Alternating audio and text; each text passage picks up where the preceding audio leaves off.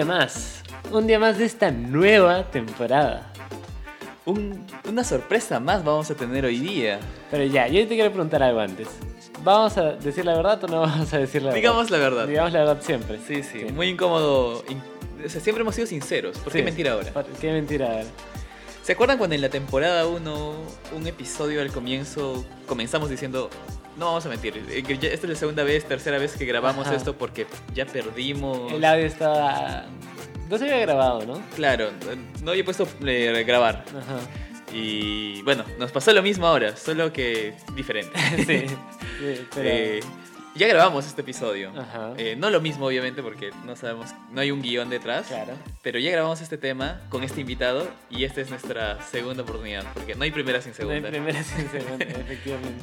Así que, bueno, de nuevo le damos un. Y, le pasa eso a los mejores. Le pasa a no, los no, mejores. No, somos los únicos que le haya pasado. Claro, pero somos los únicos que están diciendo la verdad. Es verdad. Entonces, le damos otra vez la bienvenida, por primera vez, por primera, segunda vez. bueno, por segunda, primera vez a una gran persona. Hemos hablado ya de él en episodios pasados. Algunas historias han girado en torno a él. El maravilloso Fake Inca. Hola chicos, ¿qué tal? Muy buenas noches con todos. Porque el tiempo en el internet es todo el tiempo. Casi. Casi. bien? Me Salió, salió, mejor que, la primera vez. Puta, ya, vamos mejorando, El tiempo es todo el tiempo. Sí. Ah, ¿solo así? Y eso, normal eres nuestro fan, ¿no? bueno, para esto, ah, eh, has escuchado el podcast antes, te lo agradecemos. Eh, Piero Fequinca es un gran amigo nuestro. Eh, no sé si quieres presentarte un poco para que la gente te conozca. Nosotros te conocemos desde hace varios años. y nada, el público es tuyo. Bueno, mi nombre es Piero Canales. Soy diseñador gráfico para una agencia consultora de marketing. Eh, aparte, mis ratos libres eh, desarrollo contenido de ilustración digital y lo publico bajo la firma de Fake Inca. En Instagram, Facebook, más que nada. soy amigo de Kenneth y de Luis desde inicios del 2000. Y, y nada, en verdad eh, siempre, siempre ando muy al pendiente de los nuevos proyectos que sacan eh, me alegra mucho que hayan invertido tiempo en esta cuarentena para desarrollar algo tan bacán como conversaciones del día a día que en verdad merecen ser compartidas. Y bueno, aquí estoy muy feliz de poder formar parte de, esta, de este capítulo. Muchas gracias, excelente. Sí, pues lo conocemos desde hace mucho tiempo y vamos a leer un poco sobre un, un artículo que tú hiciste para tu trabajo. Pero antes de eso, ¿te parece bien que, eh, habiendo dicho ya el tema, vayamos a la cortina? Perfecto. Maravillosa cortina, nunca me canso. Solo hicimos esto, solo volvimos a grabar para escuchar esa cortina. Efectivamente, sí. No es que nos hemos equivocado, nada, nada. Era solo para volver a escucharla. Y para dar un poco de contexto, ya hablamos mucho sobre esta pandemia, esta enfermedad, donde hablamos qué, qué va a pasar después, qué está pasando ahora, cómo era el mundo antes. Eh, hablamos mucho sobre las personas que están luchando eh, contra la, enfermedad, pero hoy día vamos a darle un enfoque distinto, hablar un poco sobre las personas que no son de primera línea, como médicos, paramédicos, enfermeros, eh, policías, militares, sino más bien otras carreras como diseño, música, actuación, arte, en general.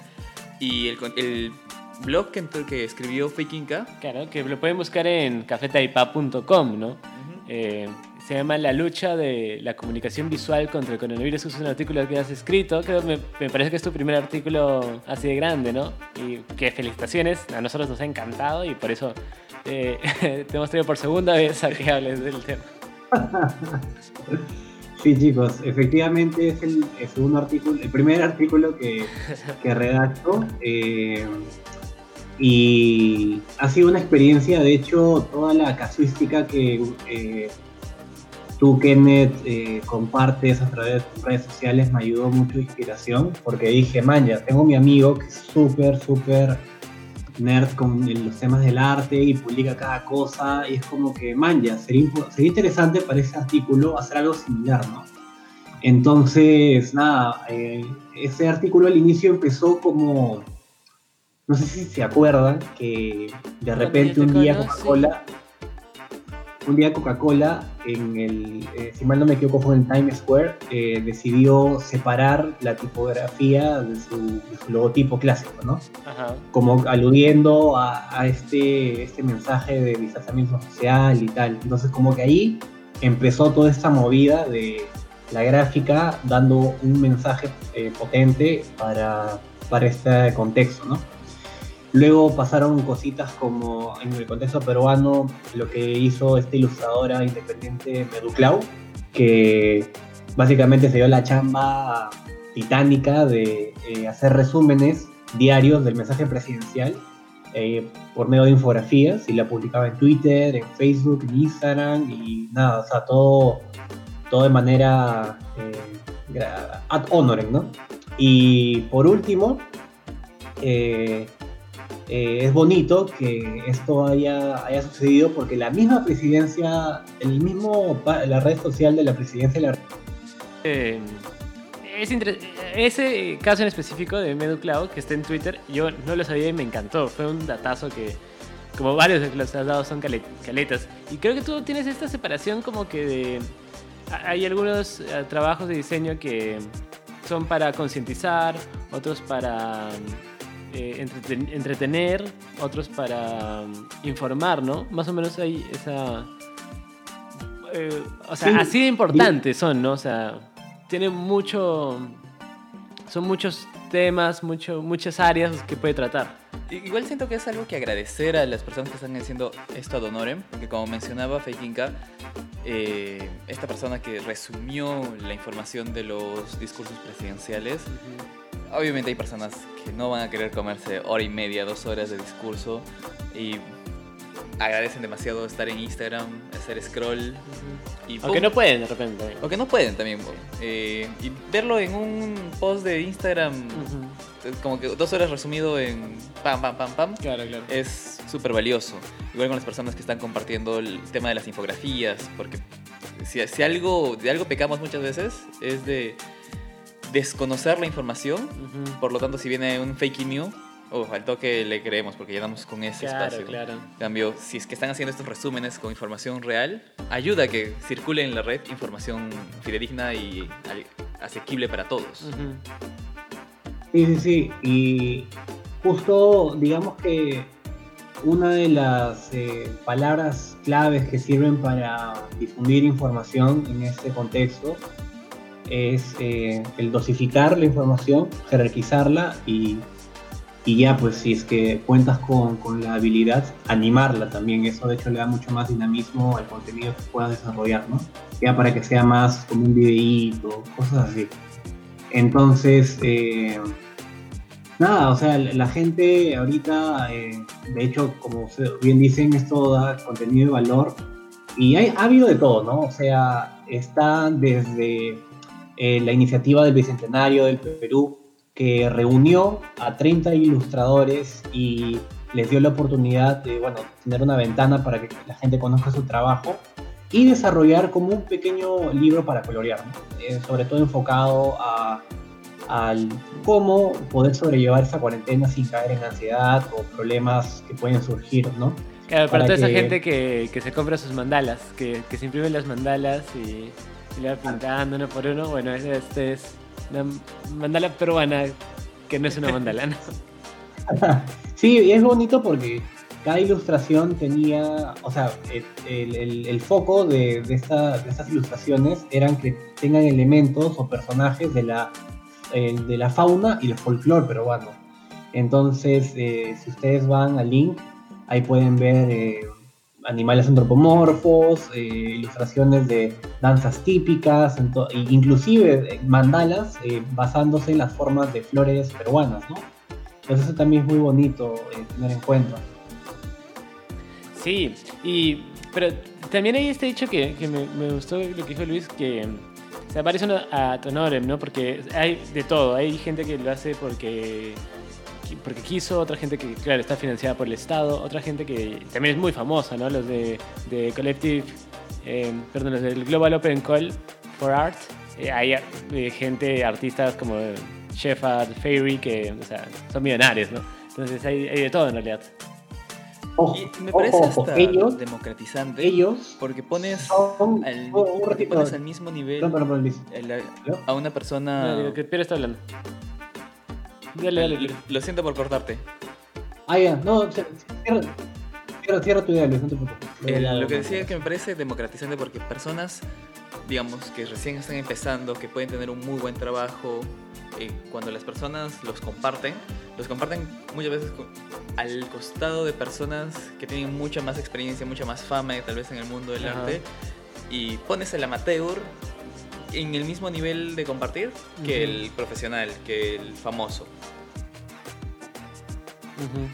Sí, eh, justo, justo lo que decía es que, claro, como decía Kenneth, ha habido gente súper amateur, eh, muy eh, que- que de, de nicho, así como, eh, por ejemplo, esta eh, organización que se llama Amplifier, que es un, un- un design lab en Seattle, en Estados Unidos, que eh, hizo esta convocatoria, no es la primera vez que hace, ha hecho ah, con, el, con el pasar del tiempo diferentes convocatorias de desarrollar más que nada cartelismo para protesta, para cambio social, y dentro de su jurado eh, estaba justamente Shepard, ¿no? que es el, el que hizo el famosísimo y recordado el póster para Obama en su, Ajá. campaña En presidencial, el, en el Hope. En el Hope, Ta- exactamente. También Entonces, el, famoso Obey. Claro, entonces contar con esa curaduría para sacar estos contenidos de organizaciones, no, no estoy, segu- no, no estoy seguro si es eh, financiada por una ONG o tal, pero me parece importante que tengan ese alcance a gente de esa talla, ¿no? Es súper chévere también. Sí, claro. Eh, pero y, y la otra vez también, la, la otra vez porque la, grabamos también la otra vez, eh, Luis comentó algo que me pareció muy interesante. Que era esto de... Que de repente era un trabajo eh, más allegado al, al licenciamiento, ¿no? O sea, que eh, la- las personas ya estaban acostumbradas a... eh, por ejemplo, trabajar desde sus casas. ¿Cómo, cómo ha sido este cambio? ¿Ha sido un cambio eh, no tan fuerte o obviamente igual eh, siem- siempre va a ser diferente quedarte porque, porque quieres a que porque te obligan, ¿no? Pero también la producción en ese sentido eh, puede crecer más, no sé.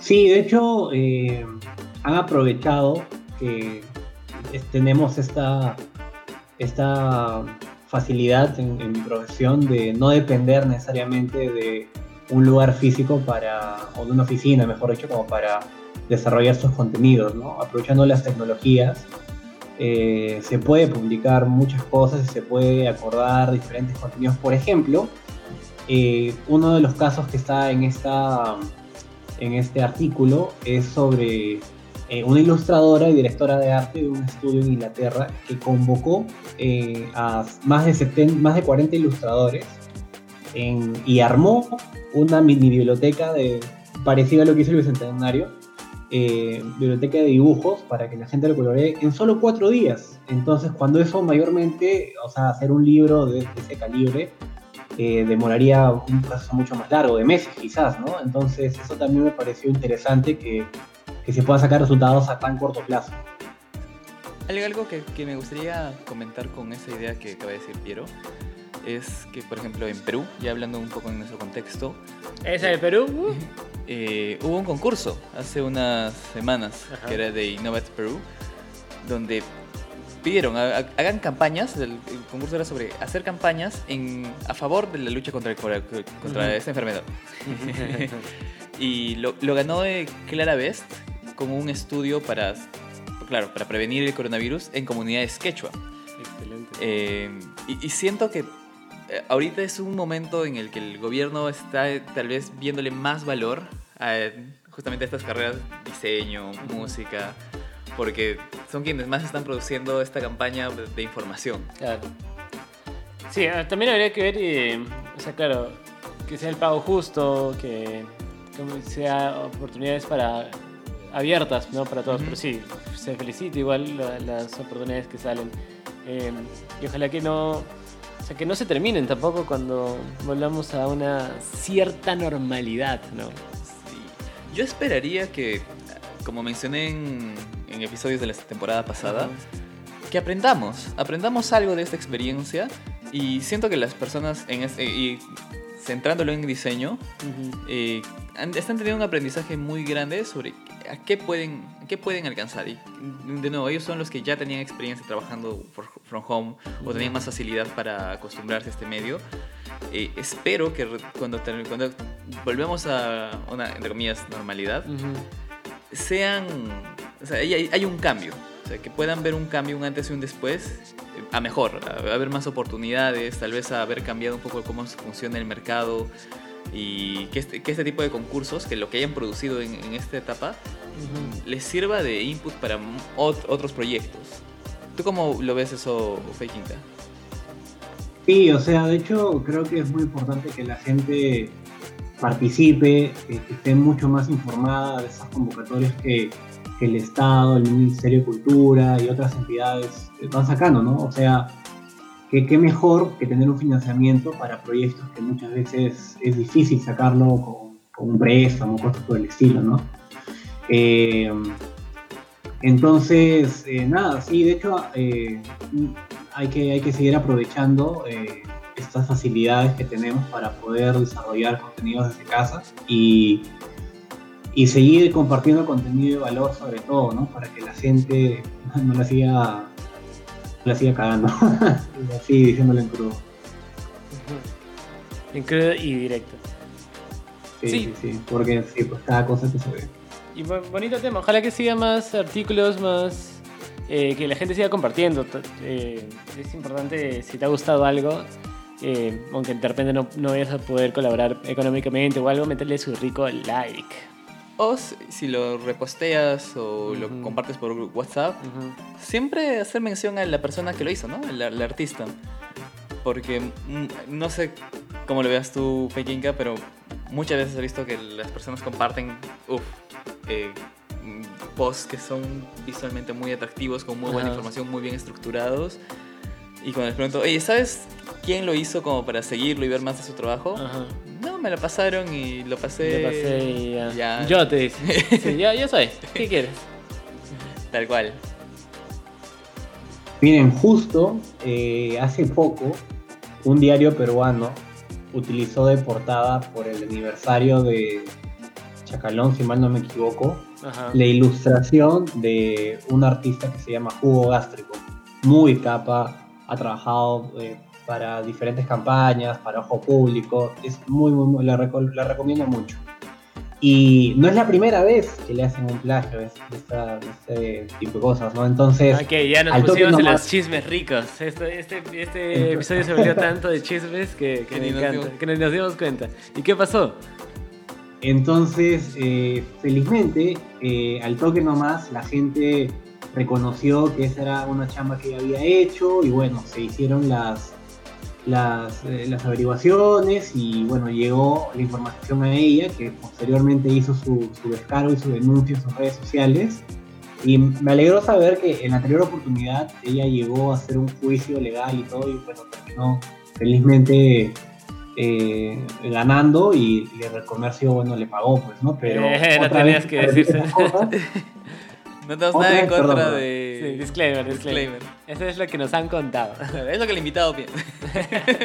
Ah, Es ah, mi culpa, enteramente, no, totalmente, responsable. Entonces, sí, o sea, es muy importante que, que los fans, que son los que conocen la chamba del artista, siempre estén pendientes y apoyen a, a, a que esas cosas no sigan sucediendo, ¿no? Porque realmente es bastante, bastante denigrante que o sea, teniendo tantos recursos y tanta plata se sigan plagiando, ¿no? Pero No, bueno, o sea, sí. eso es totalmente eh, mala leche de alguien, o no sé si decir la palabra ineptitud, pero, o sea, yo sí he estado cerca de un proceso editorial, eh, no exactamente de periódicos, pero sí de libros, y, o sea, esas cosas eh, siempre se ven, siempre se tienen que ir los créditos. A alguien se le ha pasado por ahí y pensó a no haber problema y, y, que le caiga. A menos que sea un bueno humilde practicante que no supe. Entonces Estaba a punto de decir, usualmente ese tipo de problemas son cuando le piden a, al, practicante, oye, busca tal cosa. Ah, mira, este me gustó, copy paste, listo, claro, toma. Claro, claro nada en contra de los practicantes. No, no, todo bien, todo bien. Así se aprende, así se aprende. Todo bien. Con una denuncia a tu empresa. ¿Qué será? O sea, siento, o sea, siento que, bueno, no sé, ya, ya tema por otro podcast, creo. El, sí. plagio, el mundo de creatividad. Ya tuvimos un podcast hablando del plagio, para serte sincero. Hablamos sobre... Eh, todo este podcast eh, ha sido una excusa para hacer un spam a ese episodio del plagio. Sabíamos que ibas a llegar hasta ese punto y ahora queremos recomendar este capítulo. Por eso lo sea que... Dicho sea de paso, un dato curioso para ti y para los que no hayan escuchado ese episodio.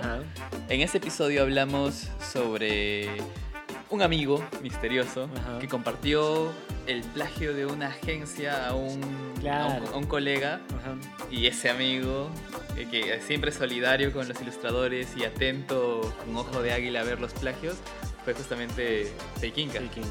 Tenemos que tener también el, el, episodio de por qué Feikinka.